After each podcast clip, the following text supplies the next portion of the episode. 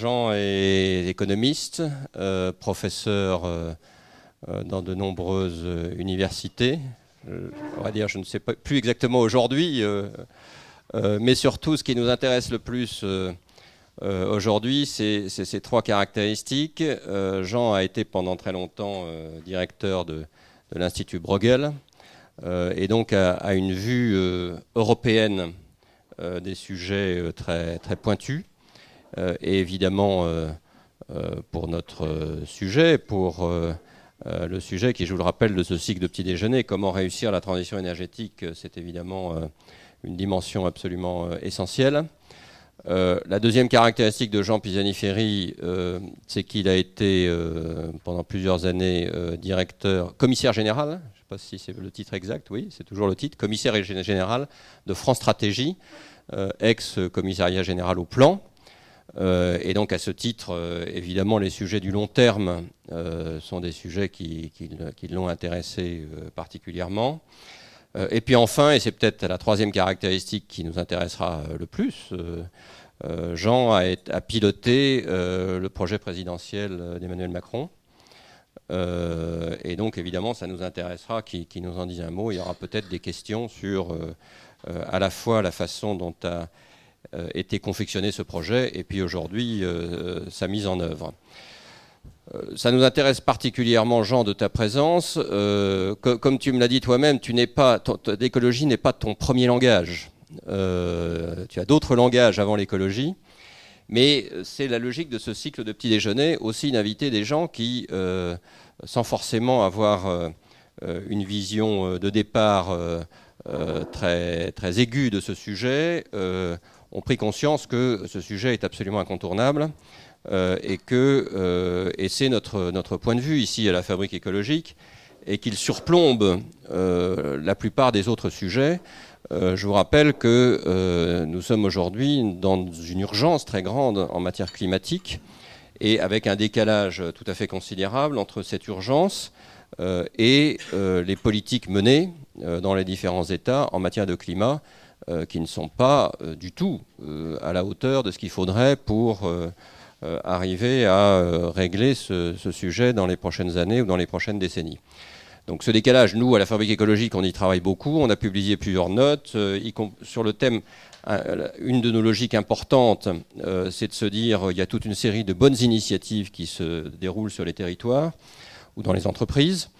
Comment faire en sorte de démultiplier, de généraliser ces initiatives pour avancer plus vite et plus fort euh, en matière de transition énergétique. Et donc, euh, ton intervention, évidemment, euh, sera extrêmement utile pour nous éclairer sur ces différents sujets.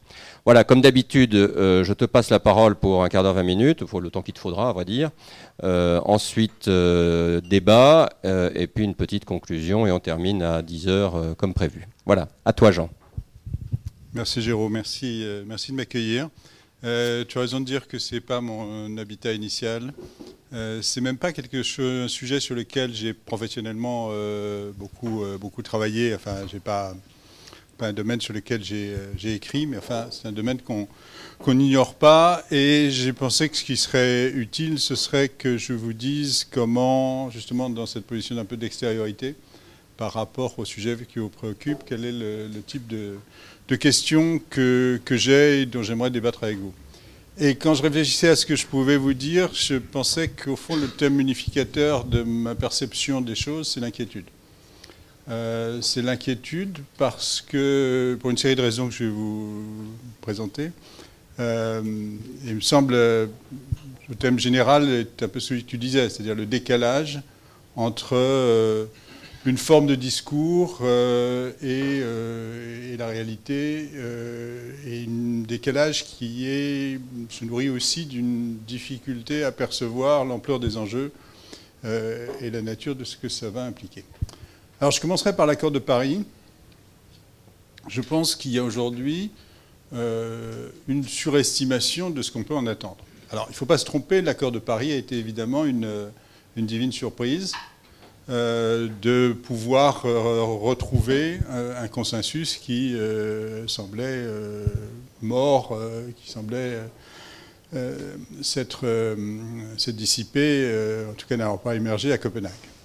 et je pense que le choix qui a été fait de privilégier la formation du consensus, de privilégier l'engagement des uns et des autres, de privilégier le fait de dire il y a un objectif commun, chacun va y contribuer à, sa manière. C'était probablement la meilleure chose qu'on pouvait faire. Euh, et je ne partage pas complètement les critiques que font les économistes euh, sur, euh, sur l'accord de Paris. je ne sais pas si vous avez vu ce qu'a dit notamment Jean Tirole.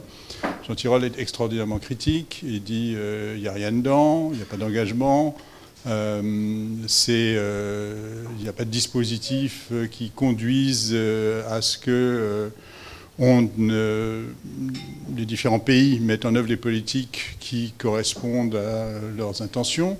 Euh, et quand bien même ils arriveraient à euh, atteindre les objectifs qu'ils ont déclarés être leurs intentions, euh, ceci serait massivement insuffisant.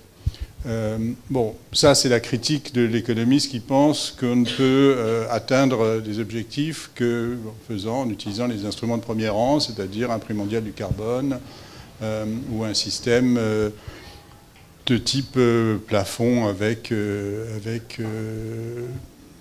échange de quotas.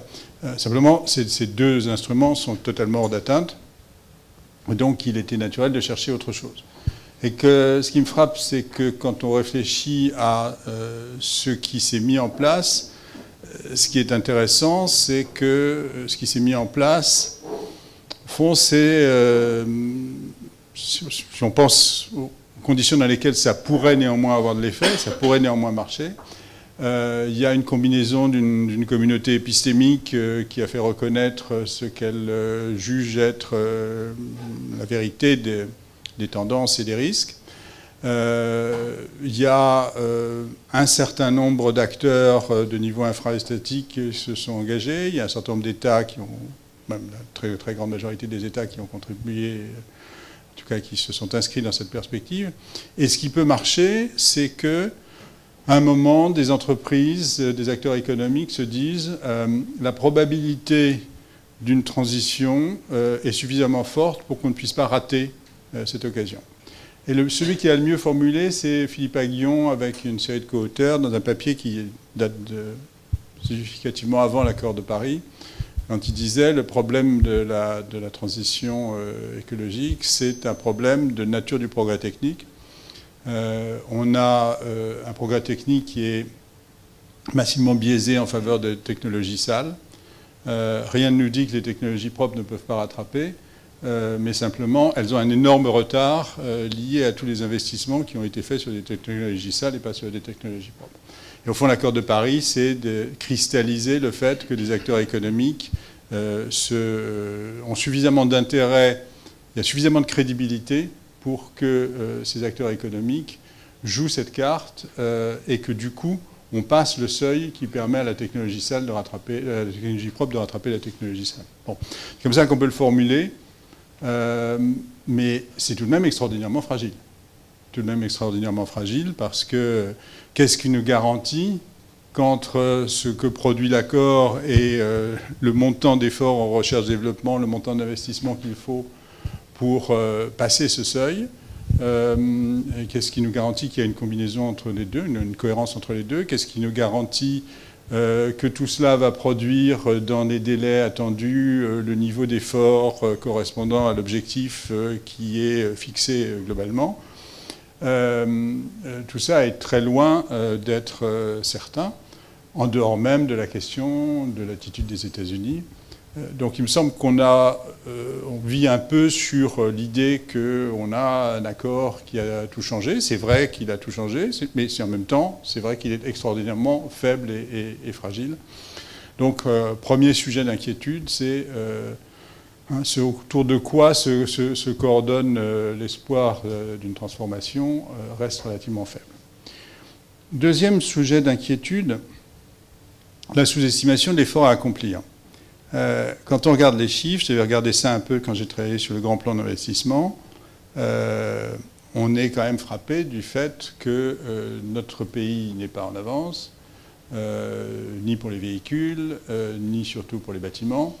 que c'est là plus de 90% des logements qui doivent être rénovés, on a 8 millions de passoires thermiques, euh, on a 380 millions de mètres carrés de bâtiments publics avec une capacité euh, d'investir euh, dans leur rénovation qui est, limitée. on a, si on regarde les calculs qu'ont fait les macroéconomistes, ils ne me semblent pas nécessairement être particulièrement excessifs dans leur appréciation de ce qu'il faudrait faire on est sur des chiffres de l'ordre de 50 milliards d'investissements par an qui seraient nécessaires. On est nettement en dessous. Bon, le fait euh, que le discours euh, soit, là euh, ne, suffit pas. Hein. Et il me semble que ce n'est pas par magie que ces choses vont se faire, c'est parce qu'il y aura eu un effort d'investissement suffisant. Je regardais d'ailleurs, je vais tout à l'heure à la Banque de France pour une, un panel sur tout à fait autre chose il y avait une statistique qui donnait sur le jugement des entreprises sur l'efficacité énergétique de leurs bâtiments.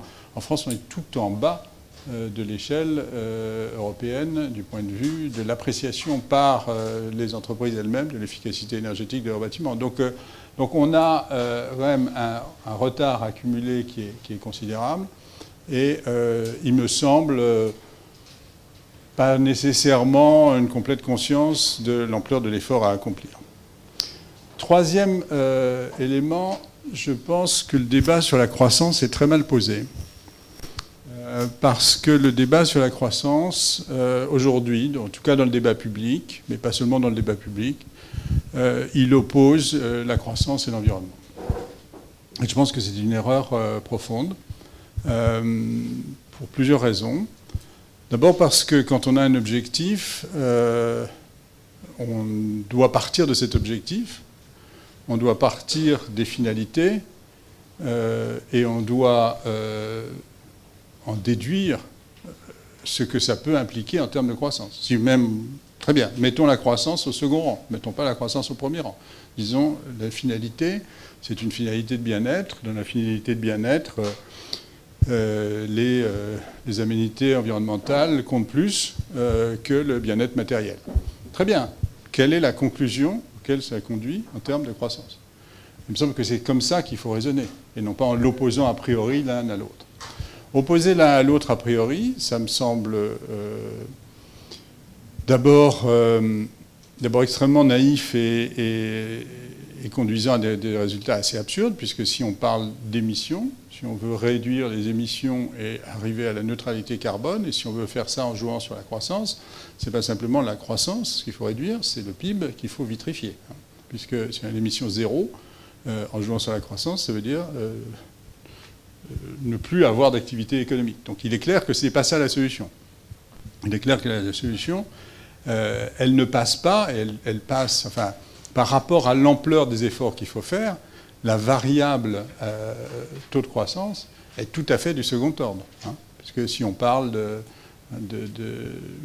à la neutralité carbone en 2050 euh, et qu'on cumule euh, la croissance euh, qu'on pourrait avoir spontanément d'ici 2050 en étant à un taux de croissance de 1 ou 2% par an, on voit bien que ce n'est pas dans l'ordre de grandeur de ce qu'il faut faire, même si on arrêtait cette croissance, ça aurait une contribution relativement mineure à l'effort qu'il faut faire.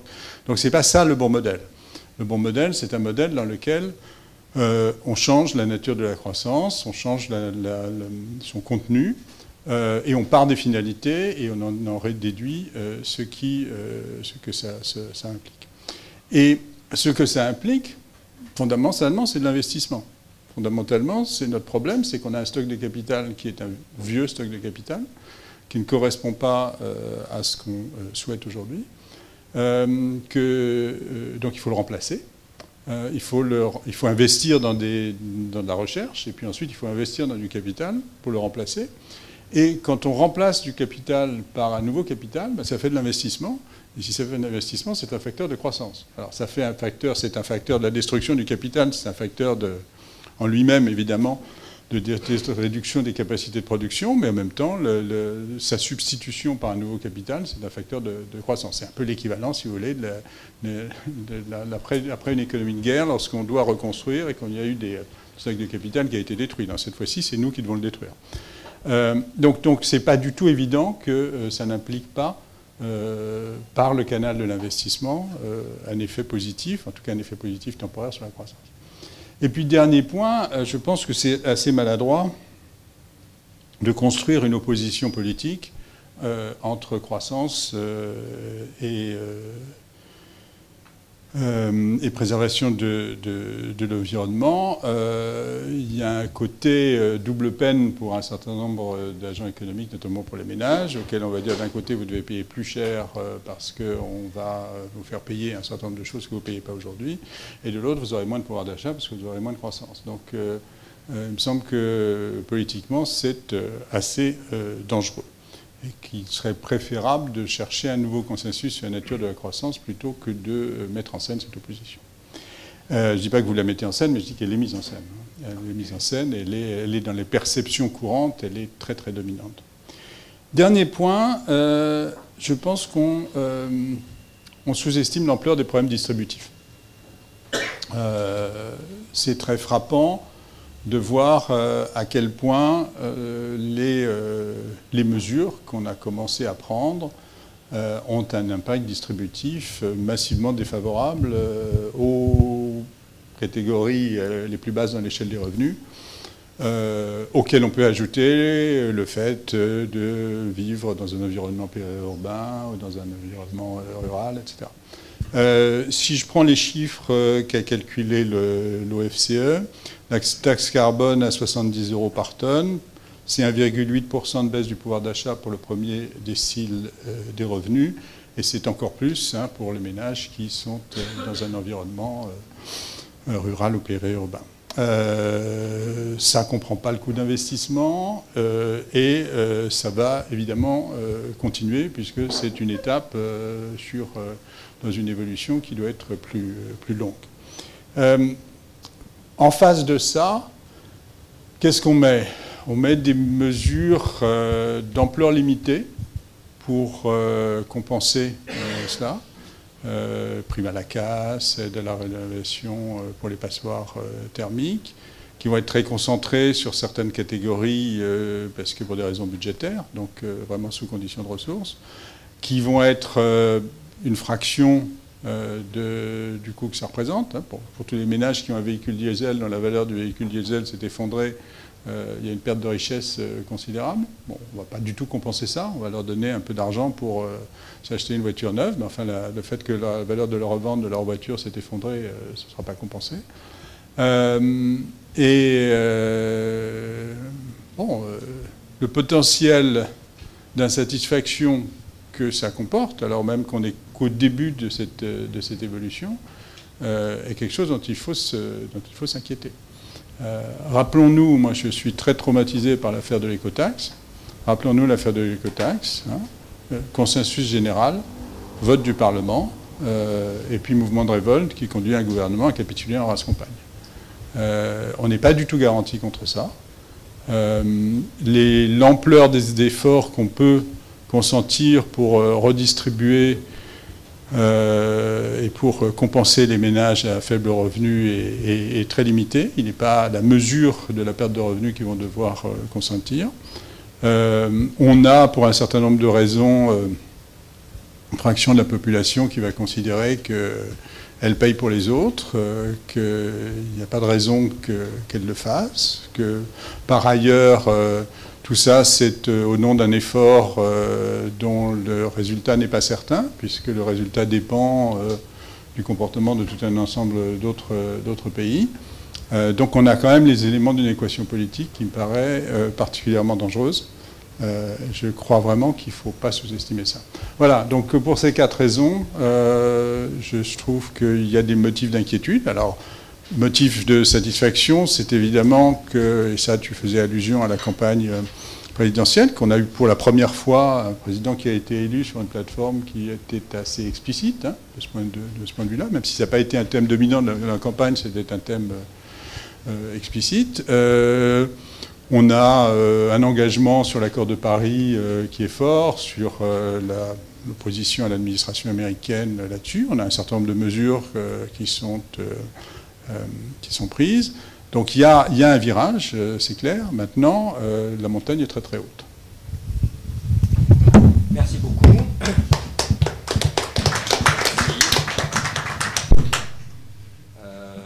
comme veut la tradition, je vais poser d'abord la, la, question qui fâche, et ensuite je vous donne la parole à la salle. tu es un, un, observateur très fin et aiguisé des réalités européennes, et, et l'équation européenne sur ce sujet est quand même, en, ce qui concerne le sujet majeur du prix du carbone, un vrai problème, en particulier pour trouver un accord franco-allemand sur l'évolution du prix du carbone. Alors, il y a des éléments possible peut-être du côté allemand. Euh, Est-ce que tu pourrais nous dire, toi, euh, au vu des réalités européennes que tu connais par cœur, euh, quelles, quelles, seraient les bases possibles d'un compromis entre la France et l'Allemagne sur ce sujet, qui est quand même la clé de beaucoup de choses Parce que si on arrivait à ça, ensuite, très probablement, d'autres pays européens s'y joindraient. et en termes de politique européenne, on avancerait beaucoup plus vite et on serait beaucoup plus cohérent par rapport aux engagements que l'Europe a pris. Comment tu vois cette équation qui, qui est, que, que, tout le monde recherche depuis plusieurs années, euh, mais sur laquelle on n'arrive pas à déboucher? Je pense que le, bon, le problème, euh, il me semble, a une dimension euh, en Allemagne qui est liée, oui, qui est liée à la persistance d'une je ne sais pas si vous dire une économie, mais enfin en tout cas d'une dimension charbonnière euh, qui, est, euh, qui est présente, qui a du poids politique en Allemagne, euh, qui a du poids politique compte tenu de la composition de la coalition, etc.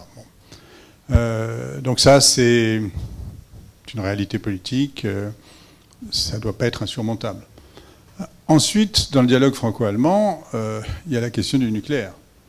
Et la question du nucléaire est toujours présente, puisque quand on dit aux Allemands, euh, voilà, on va parler euh, carbone, ils vous répondent assez facilement, euh, est-ce qu'on peut parler aussi nucléaire?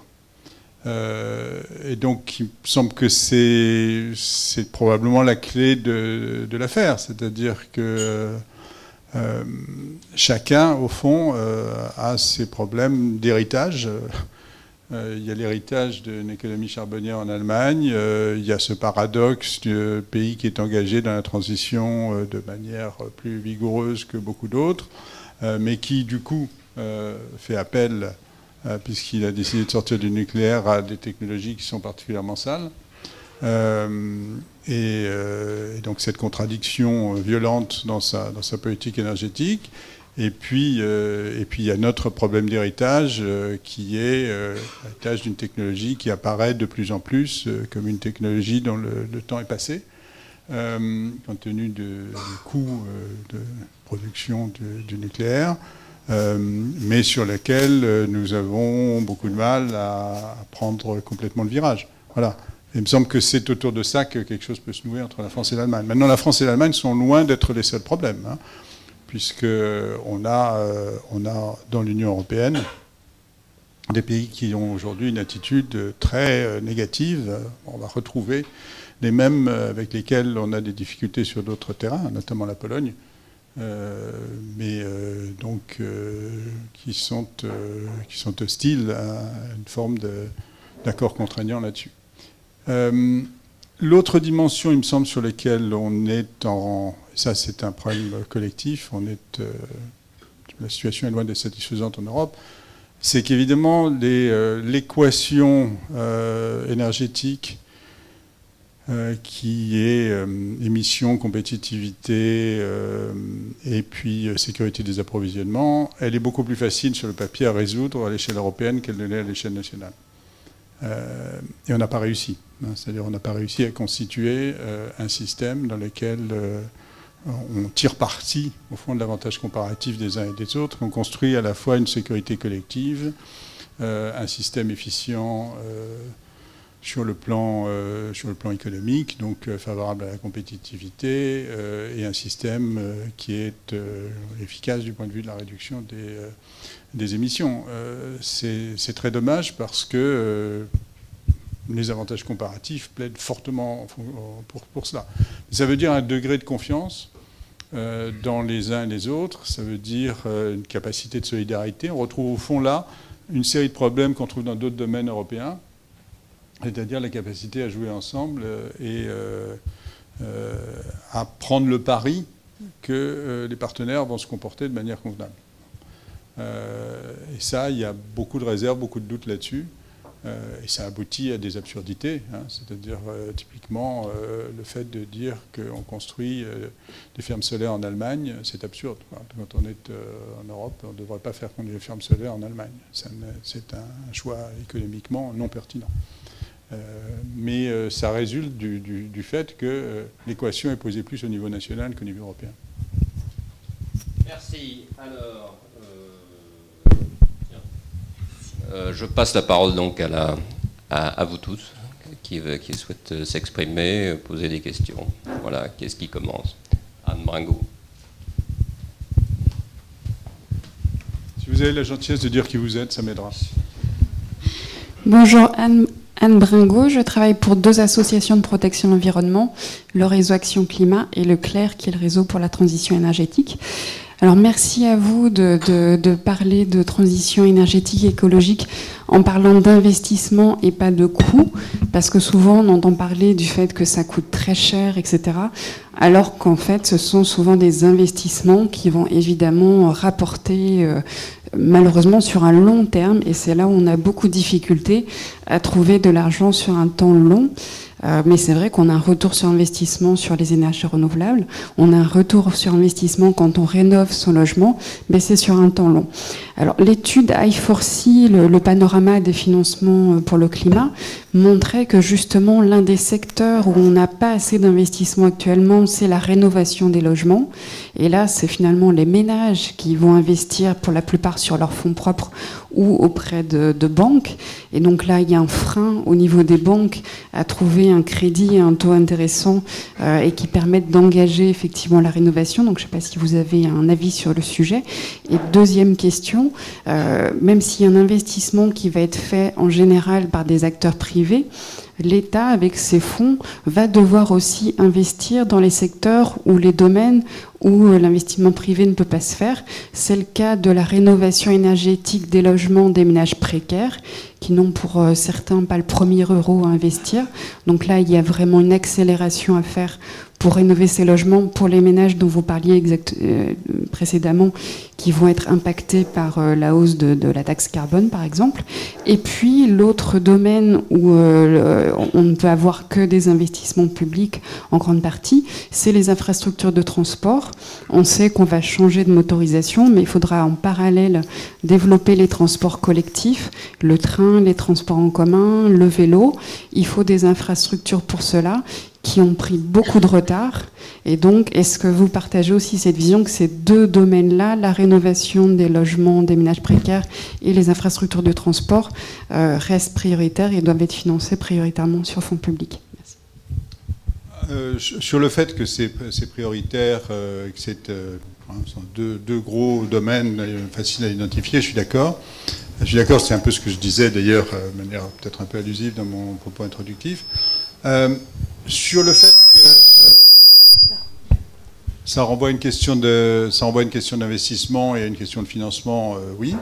Alors maintenant, quel type de financement on doit mettre en face de ce genre de, questions euh, Il me semble que là, assez généralement, on a, on a des investissements qui, sous un certain nombre de, de conditions de crédibilité euh, de la trajectoire du prix du carbone euh, ont un rendement privé et euh, un rendement privé qui ne justifie pas nécessairement de faire l'investissement. Donc on a, on a un rendement social, un rendement collectif qui est supérieur à un rendement privé. Donc on a un double problème, il me semble. Un, on a un problème de crédibilité. Qu'est-ce qui fait qu'on va miser sur le fait que, euh, en dépit de tout ce que je disais, euh, c'est-à-dire euh, toute l'incertitude qui demeure, tous les problèmes distributifs, tous les, risques politiques qu'il peut y avoir, qu'est-ce qui fait qu'on va miser que des acteurs, mettons des acteurs qui n'ont pas de contraintes financières, est-ce qu'ils vont, y aller? Et je pense qu'aujourd'hui, on n'est pas sûr. Hein, on n'est pas sûr. C'est-à-dire, euh, si vous êtes un investisseur privé, vous devez inévitablement valoriser le risque que euh, tout ça euh, ne se passe pas, que le gouvernement ne suive pas la trajectoire de prix du, carbone qu'il a annoncé, que les engagements internationaux ne soient pas respectés, etc. Donc, donc ça, ça va vous freiner. Hein. donc il y a ce premier problème à résoudre. Et puis le deuxième problème à résoudre, c'est le problème donc de l'écart entre le rendement social, le rendement collectif et le rendement privé. Alors, il me semble que par rapport à ça, euh, les instruments financiers euh, de type plan Juncker euh, sont une bonne réponse. C'est-à-dire des instruments financiers mixtes dans lesquels il y a une composante d'investissement privé et puis il y a une composante de prise de risque, voire une composante subventionnelle qui est une composante publique. Et donc euh, l'instrument plan Juncker typique, hein, ce qu'a apporté le plan Juncker, euh, dont on ne savait pas très bien ce que c'était, mais au fond est devenu euh, très simplement un instrument de transformation du business model de la BEI, c'est d'utiliser des techniques de, trenching pour dire ben, on fait de l'investissement typiquement dans lequel on a une première composante qui doit être prise par une entité publique sur garantie par un budget une, deuxième composante qu'une institution de type BEI peut prendre, euh, qui est la composante un peu moins risquée, ce qu'on appelle la tranche mezzanine, et puis ensuite on a une composante qui peut être financée par le privé. Et comme ça, on démultiplie euh, euh, ce que peuvent apporter des, fonds publics. Il me semble que le potentiel de cette technique est beaucoup plus grand que ce qu'on en fait actuellement. Aujourd'hui, la BEI fait à peu près 10 milliards, un peu moins de 10 milliards d'investissements par an en France dans, dans, ce cadre-là je pense que demain, les fonds structurels européens vont faire plus appel à ça. Enfin, quand on entend les bruits qui sortent de la, Commission, c'est assez clair qu'il y a cette volonté dans le budget européen de faire plus. Et nous, euh, on pourrait parfaitement au niveau national faire beaucoup plus euh, appel à ce type, euh, type d'instrument. voilà, donc il me semble que si, on fait, si on fait ça, on résout une partie de, de l'équation. Alors, qu'est-ce qui reste Il reste euh, comment garantir la crédibilité? À un moment, il faut que euh, la puissance publique prenne le risque de dire euh, je garantis. Hein. C'est-à-dire, enfin, il y a différentes manières. Ce n'est pas simplement un engagement politique, ça peut être un engagement financier. Alors, on a vu avec l'affaire de l'écotaxe, j'ai oublié de mentionner que même l'engagement financier, ça ne suffisait pas, hein, parce qu'on a capitulé en dépit du fait que ça a coûté euh, euh, à la puissance publique euh, par rapport au contrat qui avait été pris. Mais enfin, il me semble que c'est un des éléments qui peut rassurer des investisseurs que de savoir qu'il ben, y, y, a une garantie que la trajectoire va être suivie. Et puis si la trajectoire n'est pas suivie, ça veut dire qu'il y a une pénalité, et cette pénalité va être payée d'une manière ou d'une autre. Hein. Euh, donc il me semble qu'il y a cette composante-là. Il y a une autre composante qui est la question de savoir euh, qu'est-ce qui se passe lorsque euh, on fait de la... enfin, est-ce qu'il faut, est qu'il faut prendre en charge complètement, sous forme subventionnelle, des opérations de, rénovation, par exemple, euh, par rapport à des acteurs qui n'ont pas de capacité d'investissement du tout. Hein. Le problème des, ménages précaires, c'est qu'ils n'ont pas du tout de capacité d'investissement. Donc, euh, on peut dire, on va leur va payer entièrement les travaux. Ceci dit, euh, c'est pas nécessairement, enfin, pour les ménages propriétaires, ça a un impact sur la valeur du bien. Donc ça ne me choquerait pas qu'on trouve des moyens euh, de dire qu'il euh, y a une forme de retour sur investissement au moment de la transmission du bien euh, et que du coup il y a un investissement de long terme qui se fait dans le, fait hein, d'améliorer à la fois les conditions de vie mais aussi le, patrimoine de, ménages à très faible revenu qui se trouvent être propriétaires de logement. À peu près la moitié des, précaires sont propriétaires de logement, donc ce n'est pas du tout négligeable. Voilà. Il me semble que donc il faut, il faut aller dans cette euh, direction et il faut résister à l'idée, dès qu'il y a un problème, on va prendre en charge complètement sur, euh, sur fonds publics. Il me semble qu'on euh, est face à des questions de telle ampleur qu'il vaut mieux essayer d'être créatif sur la manière dont on peut faire le meilleur usage des fonds publics. Oui, il faut des composantes subventionnelles, mais il faut des composantes subventionnelles qui soient bien mesurées à la nature du problème qu'on a en face. Alors, d'autres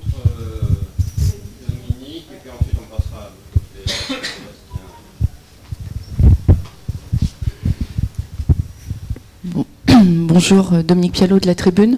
Euh, par rapport à cet euh, aspect crédibilité, comment est-ce que vous percevez, les atermoiements du gouvernement actuel sur des sujets tels que la programmation pluriannuelle de l'énergie et le rétropédalage sur l'objectif de la transition, de la loi de transition énergétique concernant la part du nucléaire à 50% en 2025 initialement ou même sur la remise en cause éventuelle euh, des appels d'offres euh, éoliens offshore, euh, dont les prix sont aujourd'hui apparaissent très élevés par rapport à ce qui se fait aujourd'hui, mais qui ont été accordés il y a 6 ou 7 ans maintenant. Enfin, sur l'aspect en tout cas crédibilité par rapport au manque de stabilité des politiques publiques en matière de transition énergétique. Merci. La crédibilité, ça ne consiste pas à à faire des annonces euh, qui ne correspondent pas à ce qu'on peut faire dans la réalité. Je pense que l'objectif 2025 euh, était un objectif dont on savait euh, qu'il était peu réaliste, qui résultait d'un hein, contexte politique. c'est typiquement ce qu'il ne faut pas faire. Je veux dire, il ne faut pas, faut pas annoncer, il ne faut pas sous prétexte que l'horizon est dans 10 ans, euh, annoncer des choses dont on sait très bien que le quinquennat suivant devra les, euh, les traiter et aura probablement pas la capacité de les traiter. Donc, euh, donc effectivement, il y avait eu de l'ambiguïté dans la campagne là-dessus. Il me semble que le fait que cette ambiguïté soit dissipée, c'est plutôt une, bonne chose. Ça plaît en, direction de la, crédibilité. Bon, de la même manière sur, enfin, sur l'éolien offshore, je ne connais pas les, détails de l'affaire. Mais c'est clair que, il me semble que quand une technologie apparaît comme euh, excessivement coûteuse par rapport, euh, dans un contexte dans lequel les, cours relatifs des technologies évoluent à toute vitesse, euh, bon, ben, il faut savoir remettre en cause des choix en fonction de, du cours relatif des technologies. On encore une fois, on n'a pas les moyens de, faire des, des, investissements très, très, très, très lourds sur des technologies qui s'avèrent trop coûteuses par rapport à ce qui est disponible.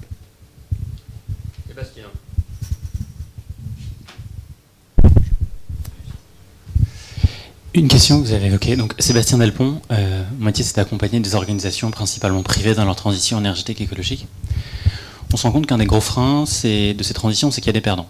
Et quand bien même on a cinq fois plus de gagnants, il y a quand même un perdant parfois. Typiquement le cas de la rénovation énergétique, il y a massivement des emplois qui vont se créer, mais parfois très diffuses et très décentralisées. Là, des installations de production centralisées vont parfois se fermer. Et une question que se pose, et ma réflexion, ma question, c'est en termes de politique publique, comment on accompagne les perdants et quel travail est mené là-dessus? Parce que ça semble l'un des plus gros freins. Je pense qu'il y a un vrai sujet, c'est comment on accompagne les filières industrielles du passé à mourir dans la dignité. Et que c'est un vrai sujet, et qu'il faut arrêter l'acharnement thérapeutique pour promouvoir la filière nucléaire, la filière diesel, enfin il y a un certain nombre de filières qui vont devoir mourir. La question, c'est comment justement on le fait dans la dignité, sans casse sociale, avec l'accompagnement humain et de tous les gens qui y travaillent. Et quelles étaient un peu les réflexions de l'État sur ces sujets-là? Parce que je pense que c'est un, point central du fait que la transition n'est pas assez vite, pas assez loin. C'est que l'incapacité qu'on a eue à accompagner, avec talent en tout cas, et humanité en tout cas, ces filières dont là, le futur et la fin. Hein. on voit bien en tout cas pour qui votent les gens euh, qu'on n'a pas bien accompagné à la fin de l'industrie charbonnière en France. Sur le principe, je suis d'accord. Euh, bon, il faut distinguer les cas dans lesquels euh, il y a des reconversions possibles, parce qu'il y en a un certain nombre dans lesquels il y a des reconversions. Euh, et le fait que d'autres emplois se créent en grand nombre et dans des domaines qui sont connexes, ça, permet d'envisager des reconversions. Et puis les situations dans lesquelles il n'y en a pas, soit pour des raisons géographiques, soit pour des raisons sectorielles les, reconversions, on arrive plutôt mieux que euh, les situations dans lesquelles euh, il n'y a pas euh, de, réponse. dans les situations dans lesquelles il n'y a pas de réponse de ce type, compenser, c'est pas nécessairement compenser pécuniairement. On peut compenser pécuniairement, mais c'est pas une réponse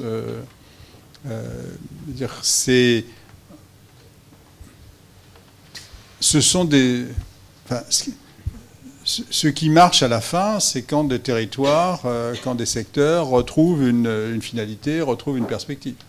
Euh, c'est pas parce que les gens ont été mieux traités du point de vue de, euh, disons, de leur, euh, de leurs revenus, de la protection de leurs revenus, que nécessairement ils, accepteront ce qui leur arrive. ce qui est très difficile, c'est que c'est typiquement ce que nos économistes savent très mal faire.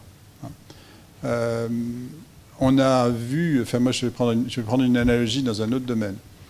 Ce qu'on sait maintenant, c'est qu'il y a une énorme persistance euh, euh, des, chocs industriels qui ont été induits par la, montée des exportations chinoises. On a vu ça aux États-Unis, ça a été fait diagnostiquer de manière locale, de manière très précise. On a vu ça en France, c'est exactement le même phénomène, c'est-à-dire que 10 ans, 20 ans après, les traces sont toujours là. Euh, donc les problèmes locaux, je pense que ce sont les, de loin les, problèmes les plus, les plus difficiles. Les problèmes sectoriels, euh, c'est moins, compliqué parce qu'à la fin, il y a différents euh, types de reconversions qui sont possibles. Il faut faire de l'investissement sur la formation. je pense que de ce point de vue-là, l'accent qui est mis sur la formation professionnelle et la transformation assez profonde du système de formation professionnelle qui est programmée, euh, c'est une très bonne chose. Euh, donc ça, du point de vue individuel, ça s'accompagne mieux. Du point de vue local, c'est beaucoup plus difficile. voilà. maintenant, je n'ai pas une connaissance précise de la dimension géographique de, la question. C'est-à-dire où est-ce que, en dehors de quelques cas, mais qui sont aujourd'hui un peu secondaires, si on prend une perspective plus, plus longue, qu'est-ce que ça veut dire territorialement? Je pense que c'est ça la question centrale. Oui, euh, bah, Lucie je suis vice-présidente de la Fabrique écologique. Euh, moi, je voulais réagir par rapport à ton exposé, Jean, sur deux points. Quand tu dis que Philippe Aguillon a fait un, un article sur progrès technique sale et progrès technique propre, avant même la conférence de Paris, il me semble qu'il y a une question qui se pose en, économie, c'est la question de la valorisation de la nature. Et je pense que depuis le début du, petit déjeuner, on parle énormément progrès technique, activité humaine, industrie, mais on ne parle pas de cette question euh, de la nature qui existe en économie. C'est-à-dire que la question de la, valeur de la nature, la valeur à lui conférer, elle est aujourd'hui à la fois examinée par des, des économistes et des philosophes, et on est au carrefour en fait du projet de société. Donc là-dessus, est-ce que tu aurais quelque chose à nous dire? Parce que on a un de nos membres, Guillaume Saint-Denis, qui a écrit au moment de la COP 21 un livre intitulé euh, Le climat qui cache la forêt. Je pense qu'il y a quelque chose de cet ordre-là. Il y a des manières d'aborder l'écologie de façon assez technique euh, et des manières de l'aborder de manière euh, avec un autre récit en fait, qui est un récit qui donne plus de place à la nature. Et là-dessus, il, y a des questions posées aux économistes. la deuxième chose, c'est par rapport aux, questions populaires, aux questions des inégalités sociales. On sait que, je tiens très loin le micro, mais bon, euh, on sait que les inégalités sociales et environnementales sont souvent liées. Et donc il y a un sujet d'externalité, de prise en compte de la pollution, de prise en compte des liens entre santé et environnement. Comment est-ce que l'État peut intervenir là-dessus? Euh, Certes, les ménages populaires souffrent de, de devoir abandonner leur voiture diesel, mais ils souffrent aussi de la pollution plus que les classes privilégiées. Et est-ce qu'il n'y a pas là-dessus une action publique, une régulation particulière à faire? Et enfin, une question précise. Euh, s'il y a un progrès technique propre, comment est-ce que, à ce moment-là, euh, le gouvernement, le politique peut accompagner ce développement du progrès technique propre? On n'est pas seulement du côté des ménages, on est aussi du côté des entreprises. Et est-ce que tu pourrais nous dire comment vous allez encourager les entreprises, puisqu'il y a quand même grosse, un gros accent mis là-dessus dans l'action gouvernementale, qui, font du progrès technique propre? Bon, pas mal de, questions. Sur le premier point, je suis pas sûr que ce soit pas un malentendu. Euh, la question de la valorisation de la, nature, euh, ça pose des tas dans un environnement, disons, euh, statique. Hein. Dans un environnement dans lequel il n'y a, pas d'incertitude. on, sait, on sait à peu près faire. Alors ensuite, ça pose la question de savoir, ça pose des questions philosophiques, ça pose des questions euh, de savoir euh, est-ce que, euh, le prix est toujours le bon instrument. Mais enfin, on a un cadre conceptuel dans lequel on peut valoriser, on peut mettre des prix. Simplement, ce cadre conceptuel, c'était celui qui était implicite euh, à la réflexion de Tyrol sur l'accord de Paris. C'est-à-dire, on a une externalité, il faut mettre un prix dessus, il faut que ce prix soit, un prix mondial, il faut que ce prix soit un prix certain, et à ce moment-là, l'ensemble des acteurs va jouer là-dessus. Ce qu'a apporté à Guillaume, euh, c'est de prendre une approche dynamique, c'est-à-dire c'est de dire, on est dans un contexte dans lequel on ne connaît pas euh, on ne connaît pas l'orientation du progrès technique. Et on peut orienter le progrès technique. On peut orienter le progrès technique et rien ne nous dit que le progrès technique... Euh, euh, enfin, rien ne nous dit que les technologies propres soient plus coûteuses durablement. Hein. il faut, que, il faut que le progrès technique bifurque. Mais le progrès technique, il ne va pas bifurquer tout seul parce qu'il y a cet effet d'accumulation du progrès technique passé sur des technologies sales. Et donc là, il y a une intervention publique qui est nécessaire pour euh, conduire à cette, euh, à cette inflexion, pour induire cette inflexion. Euh, cette intervention publique, elle peut passer par des subventions, elle peut passer par une combinaison de subventions et de, et de, fixation de prix pour le carbone ou pour d'autres externalités. Et, simplement, elle va déclencher quelque chose de dynamique qui euh, va, du coup, euh, changer les termes de l'équation. Et ce que je pense, c'est que si, ce que j'ai essayé de dire, c'est que si on essaie de comprendre comment peut fonctionner l'accord de Paris, il ne peut fonctionner que si on a un modèle de ce type. Si on a un modèle en tête qui est un modèle euh, dans lequel enfin, la dimension incertitude est moins présente, la dimension dynamique est moins présente, l'accord de Paris ne peut pas fonctionner. Hein, puisque il n'y a, pas de raison que euh, des acteurs économiques euh, s'y mettent. Il ne peut y avoir des, raisons que les acteurs économiques changent leur comportement que si, au fond, euh, le but de l'accord de Paris n'est pas d'arriver par les engagements à s'assurer qu'on reste en dessous des 2 degrés ou des 2 degrés et demi, mais qu'on atteint le seuil critique qui fait que la technologie change. Et à ce moment-là, ce, qui est, moins exigeant probablement, hein, euh, et, à ce moment-là, euh, les acteurs ont intérêt euh, à investir là-dedans. Ce qui est très intéressant, c'est de voir que les industriels de l'automobile se disent quand est-ce qu'on arrête d'investir dans la prochaine génération de moteurs thermiques? Et le jour où ils arrêtent d'investir dans la prochaine génération de moteurs thermiques, c'est fait d'une certaine manière, hein, parce qu'on va avoir le progrès technique aura changé. Et, donc, il me semble que c'est ça la question. Alors, n'est pas du tout contradictoire avec l'approche classique de l'économie publique. C'est-à-dire simplement que cette approche est incomplète. Parce qu'elle raisonne trop en univers certain, alors qu'il faut raisonner plus euh, en univers euh, incertain. Euh, sur l'aspect des ménages, je veux bien. enfin, ce n'est pas nécessairement comme ça qu'ils perçoivent eux-mêmes les, choses. Hein. Aujourd'hui, D'abord, euh, ils n'ont pas nécessairement euh, la même valorisation relative euh, de la qualité de l'environnement et du revenu, hein, tout simplement. Et, deuxièmement, le fait de dire qu'ils sont aussi directement ceux qui sont le plus touchés par la dégradation de l'environnement, c'est pas évident c'est pas évident. Euh, dire le ménage périurbain, euh, c'est pas évident qu'il souffre particulièrement de.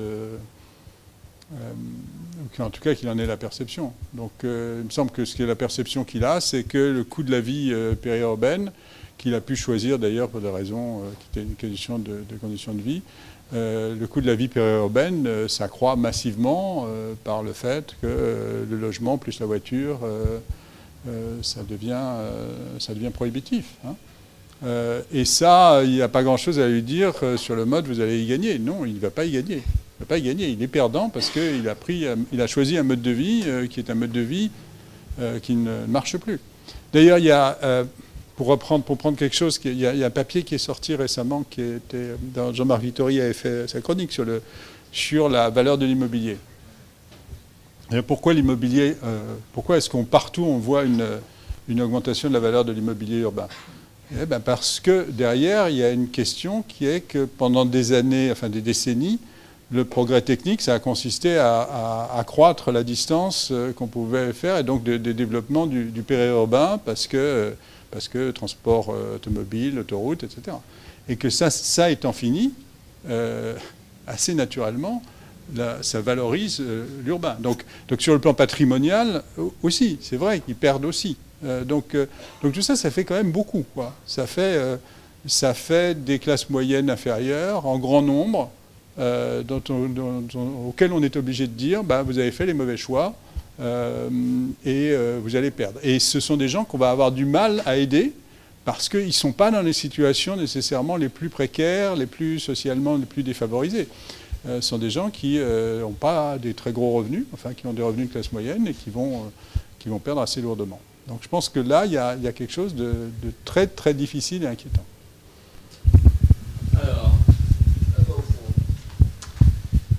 Bonjour Daniel Dubreuil de l'initiative Rénovons. Euh, en fait, je crois qu'on est, enfin, je, suis assez d'accord avec tous les constats que vous dressez, mais on, bute en fait sur une impasse propositionnelle visiblement, puisqu'en en gros vous vous écartez euh, l'idée d'un plan d'investissement euh, massif pour public pour la transition écologique, qui pourrait notamment permettre de répondre en partie à la question de, l'impasse dans laquelle se trouve une, grande partie des, personnes, parce que, que vous avez cité notamment dans le périurbain. Parce qu'effectivement, sur la question logement et transport, qui sont en fait finalement les grands euh, déterminants de cette euh, impasse pour euh, cette cible que vous citez, il y aurait justement la place pour un acteur comme l'État pour investir justement dans des infrastructures qui permettraient d'amortir ce choc de transition. Donc euh, vous laissez euh, le choix seulement à, la créativité, ou disons l'espace seulement à la créativité, ça semble un peu limité comme proposition euh, aujourd'hui face à l'ampleur du défi que, vous reconnaissez. Je ne dis pas du tout qu'il n'y a pas de place pour un investissement public, au contraire. je dis simplement que cet investissement public, il doit pas être il doit être mesuré par rapport à l'efficacité, à la finalité, à l'efficacité des, instruments euh, dont on dispose. Quand je dis euh, il faut des instruments mixtes, euh, c'est simplement de prendre en compte que les ressources publiques étant rares, les instruments mixtes, c'est ce qui permet de consacrer la dépense publique là où elle est irremplaçable. Alors elle est irremplaçable par rapport à des externalités qui ne peuvent pas être valorisées par, par le marché, par nature. Euh, elle était responsable par rapport à un certain nombre d'objectifs euh, sociaux. Euh, et, simplement, à chaque fois, il faut la calibrer de la manière qui permet d'en avoir l'efficacité la, plus grande. Alors, ce que je n'ai pas fait, je pas, c'est un chiffrage d'ensemble. Je ne sais pas, en fait, quelle est, et je n'ai pas connaissance, euh, mais c'est peut-être er-, erreur, euh, simplement mauvaise information de ma part, je n'ai pas connaissance de travaux euh, qui donnent cette, qui fassent une évaluation complète de ces différentes dimensions. Je fais une parenthèse là-dessus, d'ailleurs, je suis frappé du fait, j'avais commencé à travailler là-dessus quand on était à France Stratégie, du caractère encore assez fragmenté euh, de, la, de la connaissance sur les liens entre économie et, euh, transition écologique. Euh, notamment, on avait fait une comparaison des modèles. Lui ressortait qu'en fait, les modèles étaient loin d'être, les modèles utilisés, étaient loin d'aboutir à des éléments suffisamment solides et consensuels pour pouvoir nourrir de la décision publique. Hein. C'est-à-dire, on est encore dans la situation dans laquelle, selon le modèle qu'on prend, on a des résultats qui sont très différents. Et ça, c'est quand même un peu préoccupant quand on doit prendre des décisions, euh, des décisions lourdes. Alors, derrière la question que vous posez, la question de savoir euh, combien il faut investir et comment on le finance. Alors, typiquement, euh, on est face à des problèmes sur lesquels la dette publique peut être un, bon instrument de financement. Alors, on sait tous euh, les problèmes euh, de niveau de dette publique qu'on a, les problèmes de soutenabilité, etc.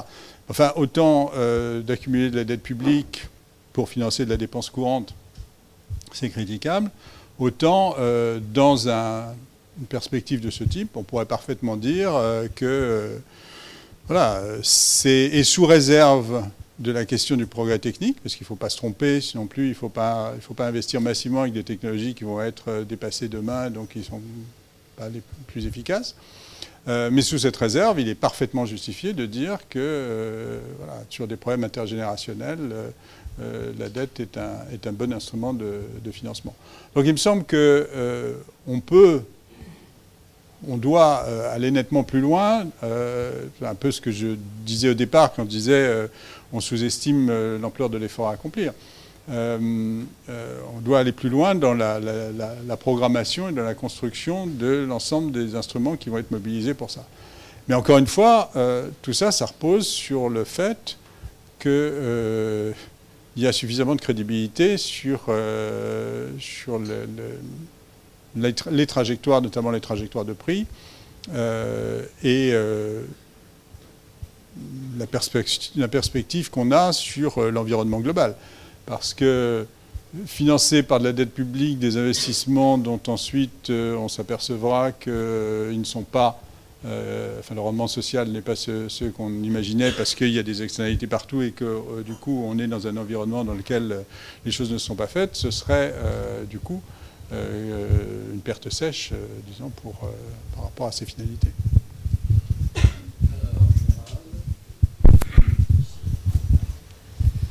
Oui, merci. Gérald Dumas, euh, en charge du développement durable à la CFDT. Euh, on, a un petit peu parlé à l'instant de, des, leviers euh, qu'on pourrait solliciter pour, pour financer ce, besoin en investissement pour engager la transition. Vous, parlez d'augmenter la dette. Il y, a aussi quand même le, levier de la, fiscalité, notamment de la fiscalité environnementale plus incitative. dans un contexte où les gouvernements successifs euh, prônent euh, l'isofiscalité, comme ils l'appellent, euh, c'est-à-dire pas, de, pas de recettes supplémentaires. Du coup, quelle, quelle vision vous, avez de, de, ce besoin de, ou pas d'ailleurs, de, mutation de la fiscalité À quelles recettes doit-on renoncer et sur quoi doit-on appuyer sur le plan environnemental? Je... il y a la caméra qui est en... Ah, pardon. C'est gentil. Euh, pardon. Euh, il ne faut pas opposer la. Enfin, quand je dis la dette, pourquoi je parle de dette? Parce qu'on est sur des questions euh, entre générations. Hein. on est sur des questions dans lesquelles il y a une génération qui doit consentir des efforts, et puis les effets s'en feront largement sentir sur la génération, les générations suivantes. Gros sujet, qui doit payer pour ça Gros, gros sujet. Hein, gros sujet éthique, hein. Est-ce que, est-ce que ce sont... Euh, est-ce que c'est la génération actuelle? Parce qu'au fond, elle a bénéficié euh, de toute euh, une période dans laquelle on ne valorisait pas un certain nombre d'externalités. Et donc bah, elle en a bénéficié, c'est elle qui doit payer. Et elle a un devoir vis-à-vis -vis des générations suivantes qui est de leur léguer un environnement vivable. Ou bien est-ce que c'est de dire une partie doit être payée par les générations suivantes? Parce que les générations suivantes, bah, c'est elles qui vont en bénéficier. Donc il était logique de répartir la charge entre la génération d'aujourd'hui et celle de demain. De toute façon, si la génération d'aujourd'hui ne veut pas payer, bah, la génération de demain, elle aura probablement intérêt quand même à ce que les efforts soient faits, l'investissement soit fait, et même si elle doit payer une partie pour ça. Bon c'est pour ça que ces problèmes sont horriblement compliqués, parce que les, questions distributionnelles euh, dont je parlais entre les, à l'intérieur, euh, entre différentes catégories de, ménages, elles sont démultipliées par les questions intergénérationnelles et par les questions internationales. Et c'est pour ça qu'au fond, euh, toute vision trop normative, trop centralisée, trop de, de, répartition des efforts a buté sur des problèmes insolubles, parce qu'ils posaient des problèmes éthique, philosophique, euh, théorie de la justice euh, dans, trois dimensions à la fois qui euh, ne pouvaient pas être résolues. Bon, donc ce que je dis simplement, c'est ça la dette. Hein. C'est-à-dire, ça ne me choque pas qu'on se, se, pose la question de savoir quelle est la bonne répartition. Je suis en train de dire qu'il faut tout donner aux générations, faire payer aux générations suivantes. C'est un, une dimension qui peut, être, entrer en ligne de compte. Ça ne s'oppose pas du tout à la fiscalité, hein, puisque la fiscalité, le principe de la fiscalité, c'est que la fiscalité, elle n'est pas destinée à lever des ressources, elle est destinée à orienter les comportements. Euh, donc si elle est destinée à orienter les comportements, l'économiste dira euh, bah, il faut consacrer une partie de ces ressources à compenser les perdants.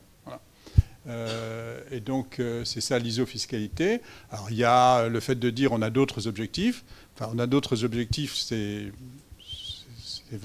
vrai, on a d'autres objectifs, on peut s'en servir à la marge, mais enfin la capacité d'utiliser les recettes fiscales euh, pour réduire d'autres prélèvements et, servir d'autres objectifs, c'est quand même limité par le fait que euh, ces ressources fiscales, on a en partie besoin de les consacrer euh, à des, à des objectifs qui sont eux-mêmes soit traiter les conséquences, notamment les conséquences en termes de, répartition du revenu de la fiscalité environnementale et par ailleurs accompagner un certain nombre de choses sur le plan de, des efforts à faire dans d'autres domaines.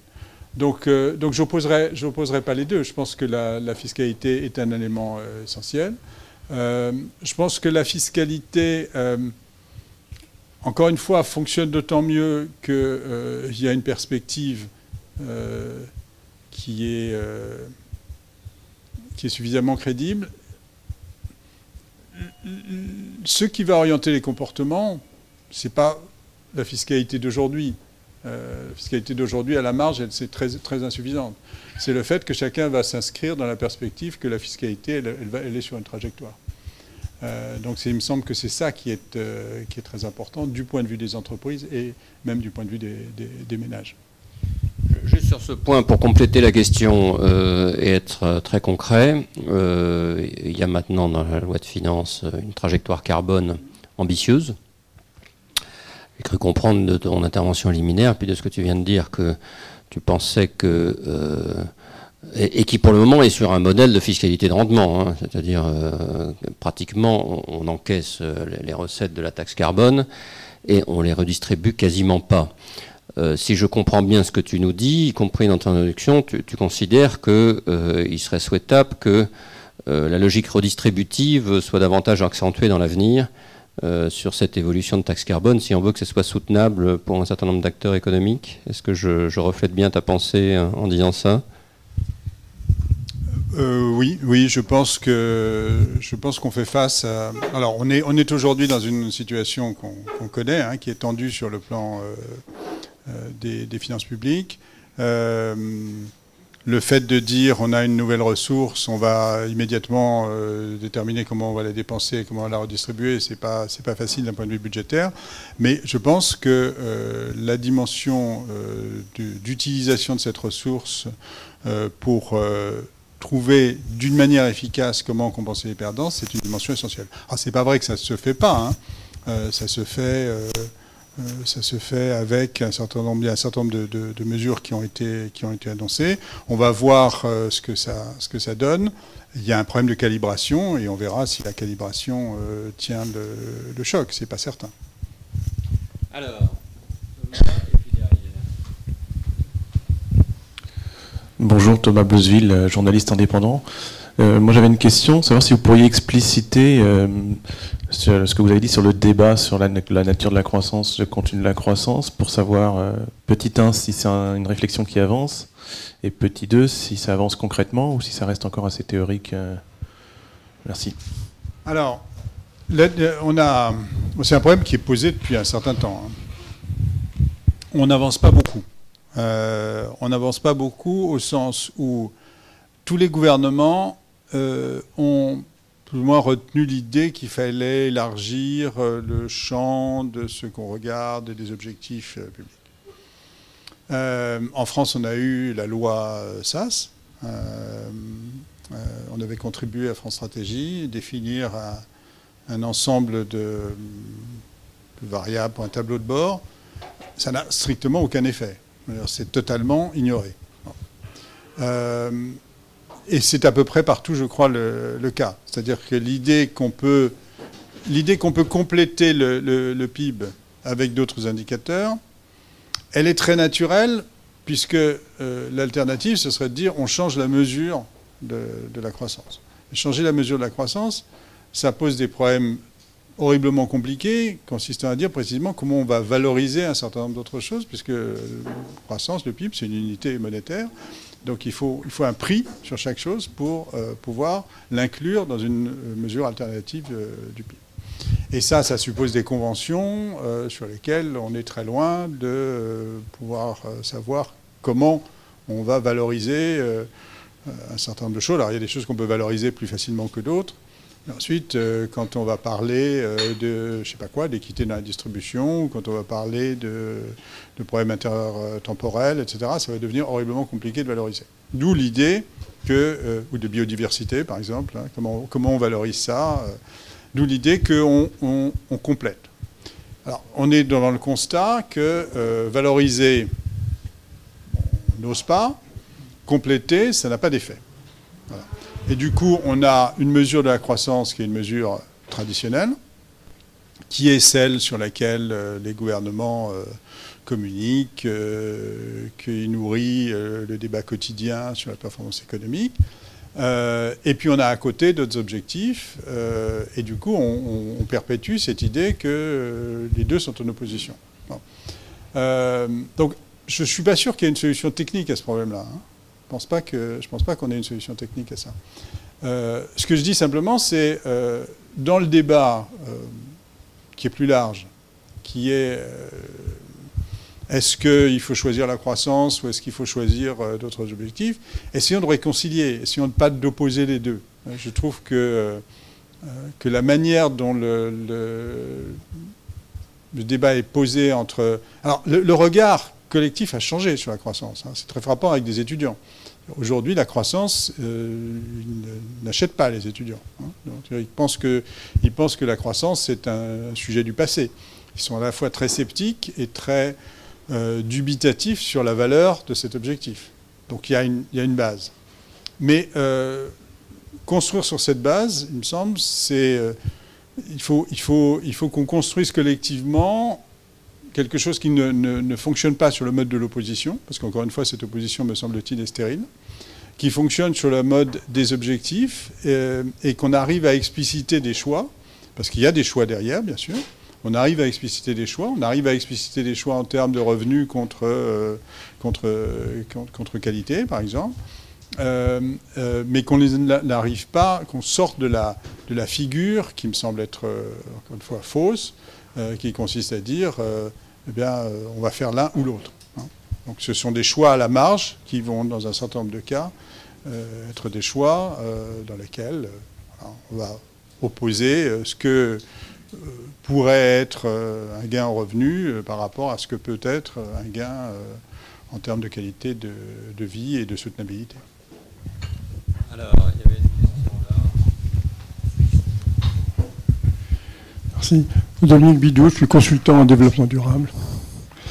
Juste une question, on évoque souvent le problème du coût de l'environnement. Mais euh, on a également d'autres études qui nous disent que la pollution de l'air, ça nous coûte 100 milliards. Ce n'est pas le coût de l'environnement, c'est le coût du non-environnement, si je puis dire. Le bruit, c'est 60 milliards par an, tout ça, d'euros. Et, donc, comment les économistes intègrent Parce qu'on voit ces chiffres sortir, mais on a l'impression que c'est prêché dans le désert, c'est-à-dire que ça ne produit rien. Et euh, on peut d'ailleurs élargir. Hein, euh, le France Stratégie a sorti une étude sur le coût des discriminations. C'est plusieurs points de PIB. Euh, le coût des inégalités, bon, l'OCDE nous dit que c'est un frein à la croissance, etc. Donc on voit bien que le non-respect, du moins, de ce qu'on peut appeler les objectifs de développement durable, de manière plus globale, coûte beaucoup d'argent. Alors comment les économistes intègrent-ils cette... Euh, ils, ont, ils, intègrent, mais enfin là, si je comprends bien ce que vous dites, on parle de choses qui sont très différentes. Parce que quand on parle du coût des discriminations ou des coûts des inégalités, on dit en quoi est-ce que les discriminations et les inégalités sont un frein euh, au développement économique? Euh, et ça, c'est assez simple, puisque dans un cas comme dans, dans l'autre, ça se mesure in fine en termes d'output, euh, en termes de, PIB au sens traditionnel. Hein. Pourquoi les discriminations, c'est mauvais? Bah, Parce que euh, si vous avez euh, une partie de la population qui est soit à l'écart de l'emploi, soit à l'écart d'emploi auquel elle pourrait prétendre, ben, c'est un coût économique direct. Vous savez qu'aux États-Unis, on a fait, aux États-Unis en 1960, 95% des médecins étaient des hommes blancs. Hein. Aujourd'hui, c'est 60. le fait simplement d'avoir permis un euh, meilleur appariement entre les compétences et les, euh, les fonctions, c'est probablement un quart de la croissance américaine pendant la période, de 1960 à aujourd'hui. mais c'est de l'économie classique, je veux dire, il n'y a pas de... Voilà, donc, donc ça, c'est pour les discriminations. De la même manière, pour les inégalités, c'est très simple. Hein. Les inégalités, quand vous avez des inégalités, bah, vous avez euh, une partie de la population qui a beaucoup moins accès à l'éducation. vous avez euh, du coup euh, un effet euh, qui se mesure en termes d'impact sur, sur la productivité future. Alors maintenant, quand on parle de ce que vous disiez sur le, bruit, sur la pollution, on parle d'autre chose, c'est-à-dire on parle de la valorisation de, pour des raisons qui sont des raisons de, santé ou qui sont des raisons de, de bien-être. Comment? Des coûts objectifs de la santé, de perte de productivité au travail, etc. Oui, mais c'est pas forcément. Oui, non, mais. Non, mais non, mais c'est pas du ressenti. Mais quand on parle, euh, si vous voulez, quand on dit, si, si... quoi Oui, mais c'est pas ça qu'on valorise. C'est pas ça qu'on valorise. Quand on va valoriser, en général, on va valoriser deux types de choses différentes. On va valoriser le fait de dire, euh, bah, je sais pas, euh, le, fait de dire ça réduit l'espérance de vie. Bon, réduire l'espérance de vie, euh, ça peut se valoriser en termes de. On peut, on va valoriser le fait de dire ça réduit la qualité de la vie. Mais enfin, pas on ne parle pas de la même chose. On ne parle pas d'un impact. On parle en partie d'un impact direct sur le niveau du PIB à travers euh, des questions comme euh, la santé au travail, euh, les jours de congé maladie, etc. Bon, mais enfin, je ne connais pas le détail de ces études, mais à mon avis, ça doit être une composante mineure par rapport à d'autres dimensions qui sont de la valorisation d'éléments de, de bien-être.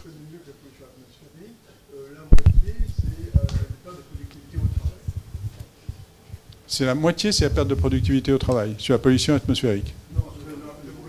Le bruit. Il y a des gens qui dorment mal et qui arrivent mal à un boulot et la productivité est plus également, mais c'est finalement moins important la perte de productivité dans les ambiances sonores. Mhm. Il y a plusieurs aspects. Il y a le fait que les gens, les gens arrivent fatigués. Euh, à la suite, ils ont mal dormi, ils ont passé beaucoup de temps dans les transports bruyants, etc. Ils sont, euh, il y a un stress, quoi. Et ce stress se paye en argent comptant, si je puis dire, euh, par l'entreprise. Ah, donc on, est euh, exactement dans le même modèle que celui que je disais tout à l'heure. C'est-à-dire c'est effectivement euh, où c'est le dysfonctionnement du système de transport qui fait que les gens arrivent en retard au travail et qu'avec toutes les, pertes de productivité que ça implique, etc. Oui, ça on des, là on est dans des choses classiques qu'on peut parfaitement mesurer. Hein. Euh, on n'en voit pas le même résultat parce que, bah, d'abord parce qu'il me semble qu'il y a un problème de prise de conscience sur un certain nombre de sujets comme ça. Euh, et puis ensuite, euh, évidemment, ce que ça suppose, c'est de l'action publique. Parce que derrière ça, il y a la question de savoir quels sont les bons instruments. et et évidemment, euh, le fait de savoir ensuite, euh, par rapport à d'autres priorités, euh, comment est-ce que ça se, situe. Mais, mais, je pense que bon, ça pose, ça pose effectivement pas de problème conceptuel, ça pose des problèmes de, concrets de, de priorité et de décision. Alors, on va peut-être prendre une dernière question. Oui. Si, oui, une dernière. Oui, bonjour, Antoine Lanuzel, je suis rédacteur en chef à la revue Oui Demain juste derrière vous si certains veulent découvrir. Euh, j'avais une question pour un peu déporter notre regard, ça tombe bien euh, que ce soit la dernière, sur euh, la Chine et la croissance verte chinoise, parce qu'aujourd'hui on parle d'investissement, c'est le pays qui reçoit le, plus d'investissements dans les énergies renouvelables dans le monde. Euh, dans le même temps un, milliard et demi de- d'habitants, une classe moyenne qui demain sera à 500 millions. Alors admettons que tous ces gens euh, roulent en voiture électrique, ils rouleront quand même en voiture. Euh, quel est votre regard d'économiste sur ce modèle de croissance verte chinoise? Et puisqu'on parle de réchauffement climatique, on est face à une pièce maîtresse du, puzzle.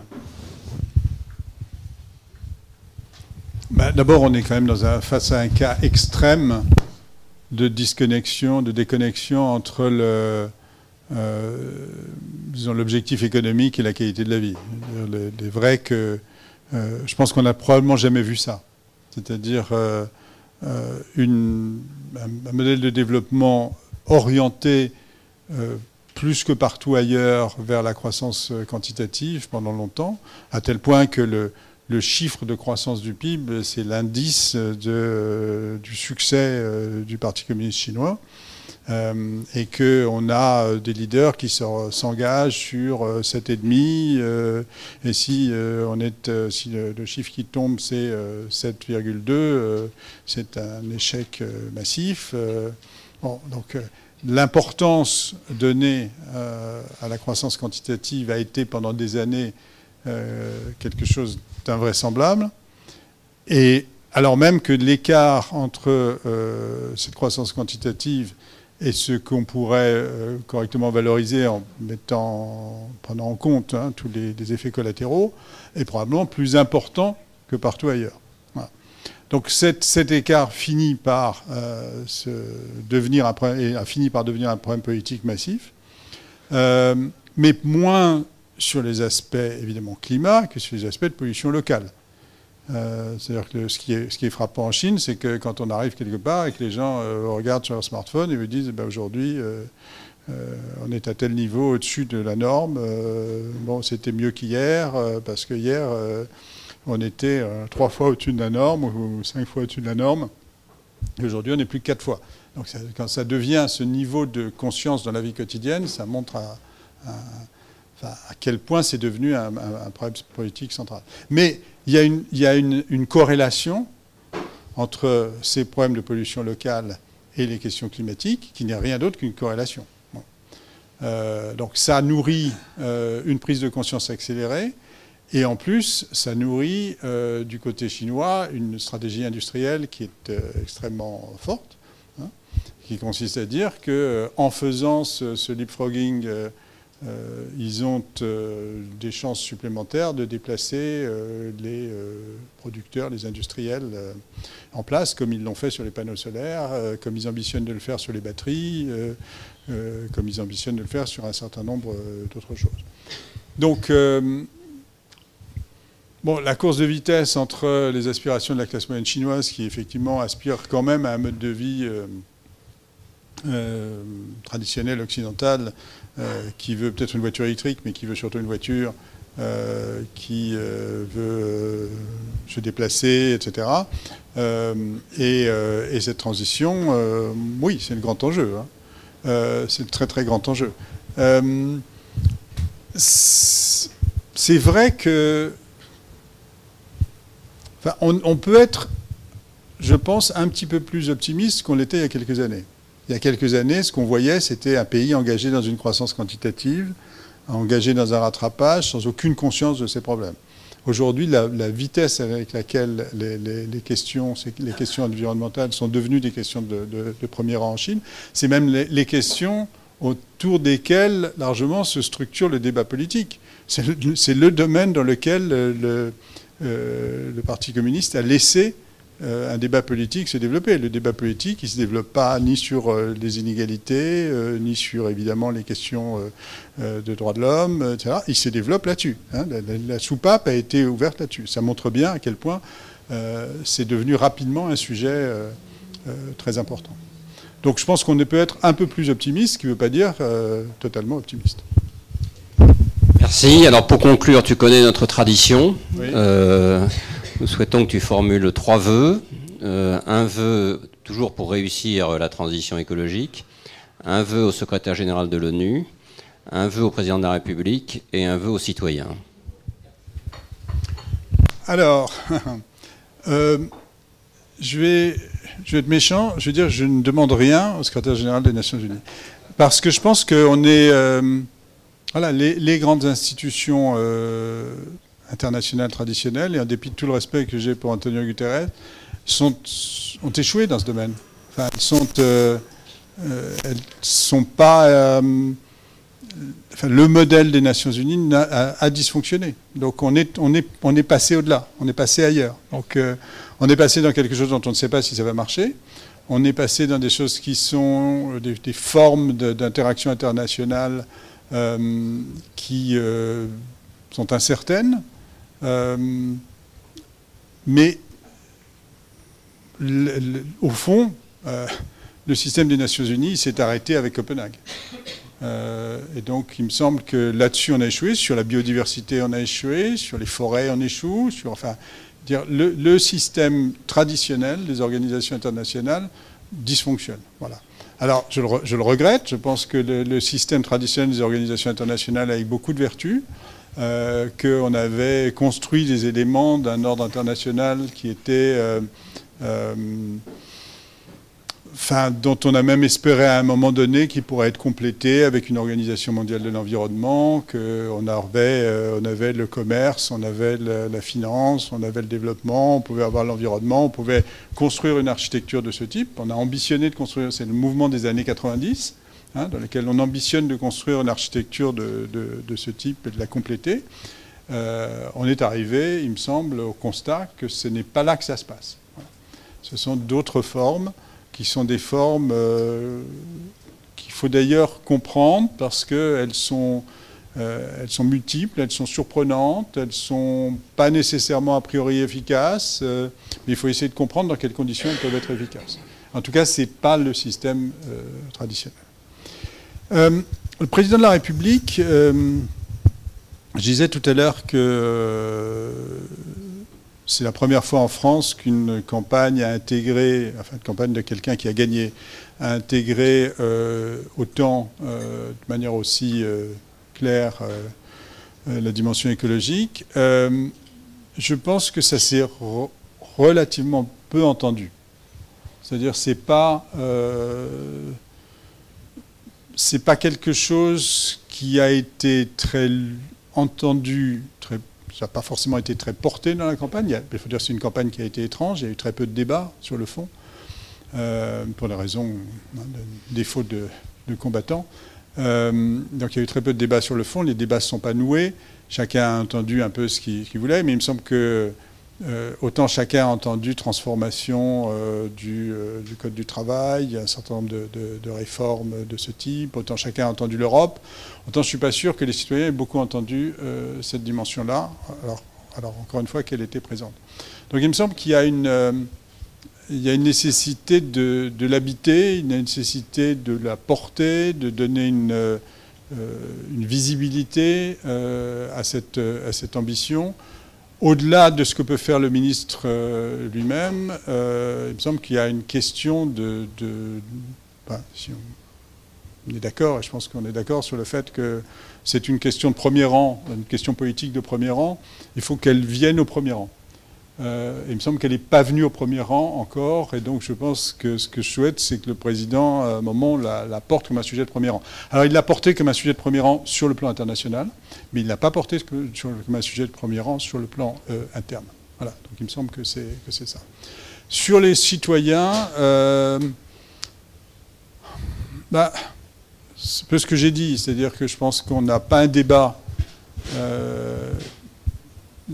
la qualité du débat ne reflète pas l'importance du sujet. Je pense qu'on a collectivement euh, un débat qui est pas suffisamment bien construit, qui est pas suffisamment, euh, enfin qui est qui se, qui se assez facilement se construit autour d'opposition, euh, qui me semble pas refléter la, la, réalité. Il me semble que ce dont la société française a besoin, c'est de construire euh, en son sein euh, un, débat à la mesure, de, la mesure du sujet, à la mesure du sujet dans toutes ses dimensions, à la fois en termes de choix économiques, à la fois en termes d'impact redistributif, à la fois en termes d'organisation de, l'espace, ces sujets dont on n'a pas beaucoup parlé, de système énergétique, etc. Et, euh, et il me semble qu'on a, on a trop hérité, au fond, de de, de, décennies de, lutte un peu frontale entre les partisans de la croissance et les partisans de l'environnement. Je pense que c'est plus du tout la question aujourd'hui et qu'il faut arriver du coup à construire le débat qui soit à la mesure des défis qu'on a.